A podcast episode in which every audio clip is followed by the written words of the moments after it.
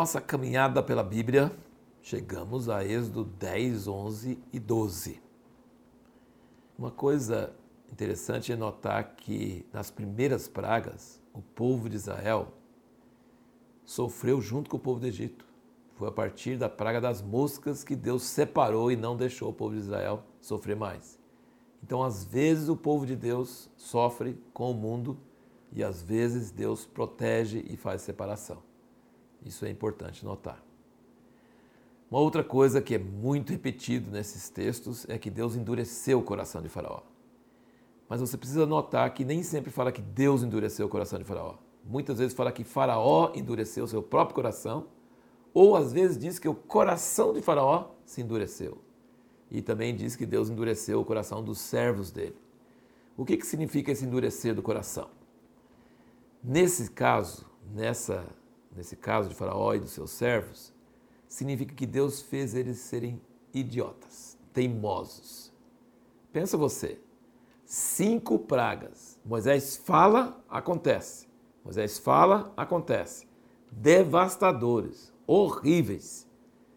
Na sexta praga, você, se não uma pessoa racional, você não ia falar assim: ele está falando, vai acontecer? Vamos ceder logo, porque vai acontecer de novo? Cinco? No sexto já cederia, né? Não. Faraó, quando a pessoa é teimosa, quando a pessoa é dura, ela não escuta lógica, ela não tem raciocínio. Isso que significa endurecer o coração.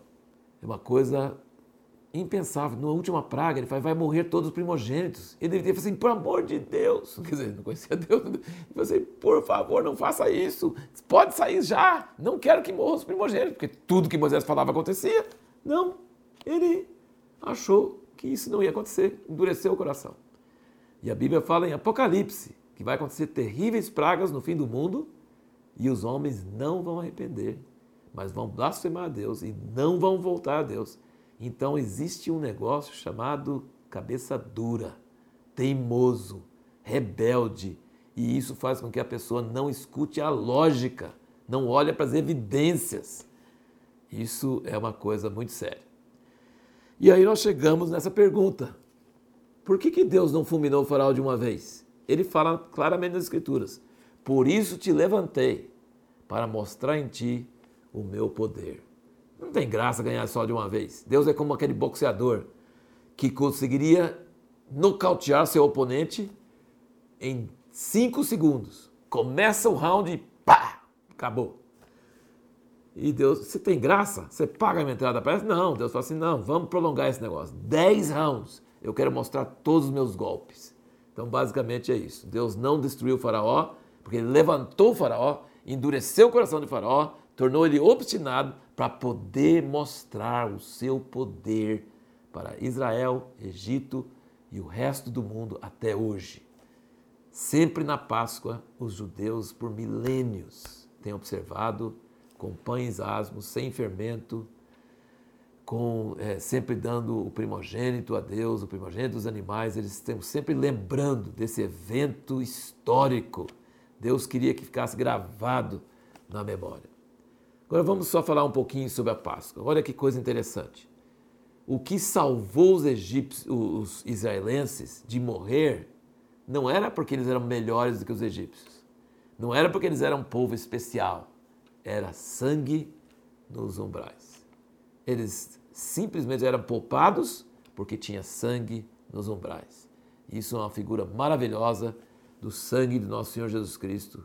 Nós não somos melhores do que ninguém o que nos protege do anjo destruidor é somente o sangue do cordeiro. Se algum egípcio temente a Deus tivesse ouvido aquilo e visto os egípcios, os israelenses passando sangue na porta, tivesse feito o mesmo, o anjo destruidor ia passar em cima da casa dele também. Não é por ser egípcio que ele ia morrer, mas é por não ter sangue na porta é que o, o primogênito ia morrer. O pão sem fermento significa, o fermento significa orgulho. E a Páscoa é a primeira festa. Então, quando nós somos salvos, sempre precisamos lembrar que não pode ter fermento. Nós não merecemos nada. Foi obra de Deus, nenhum mérito nosso. Outra coisa, ninguém que não era circuncidado podia comer da Páscoa. Então, isso, por isso que é muito importante entender Hoje, quando nós celebramos a ceia, que é a Páscoa, é importante que a pessoa seja uma pessoa batizada nas águas. O batismo é a circuncisão no Novo Testamento. E não deve ser ter uma pessoa comendo da ceia e não sendo batizada. Não faz sentido. E aqui ele diz: não, o estrangeiro quer, quer tomar a Páscoa, quer comer, pode circuncidar e assim pode comer a Páscoa. Então, assim, existem algumas coisas bem claras, mesmo no Velho Testamento, que nos ajudam, nos orientam no Novo Testamento. Outra coisa muito interessante que ele falou: não quebra nem um osso do cordeiro, é para assar inteiro, não é para quebrar um osso.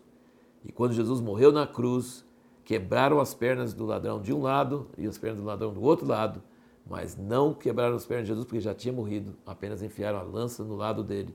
Ele foi o nosso cordeiro que nenhum osso foi quebrado. A palavra de Deus é simétrica, perfeita. E uma coisa interessante, então, você observar que os, ele fala que os exércitos dos filhos de Israel saíram do Egito. Gente, era uma nação de escravos, 400 anos. Em uma noite, Deus transforma eles de uma nação de escravos em um exército.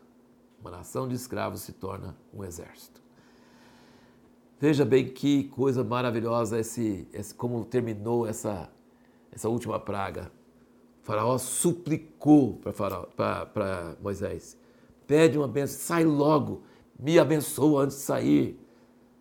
Ele mudou totalmente sua atitude. É uma coisa assim incrível. O maior império daquela época foi vencido por um velho de 80 anos com seu cajado. Isso é uma loucura. Agora, no próximo vídeo, nós vamos ver: será que quando você vê sinais e milagres na sua frente, isso garante que você vai ter fé? Fé surge por ver sinais e milagres?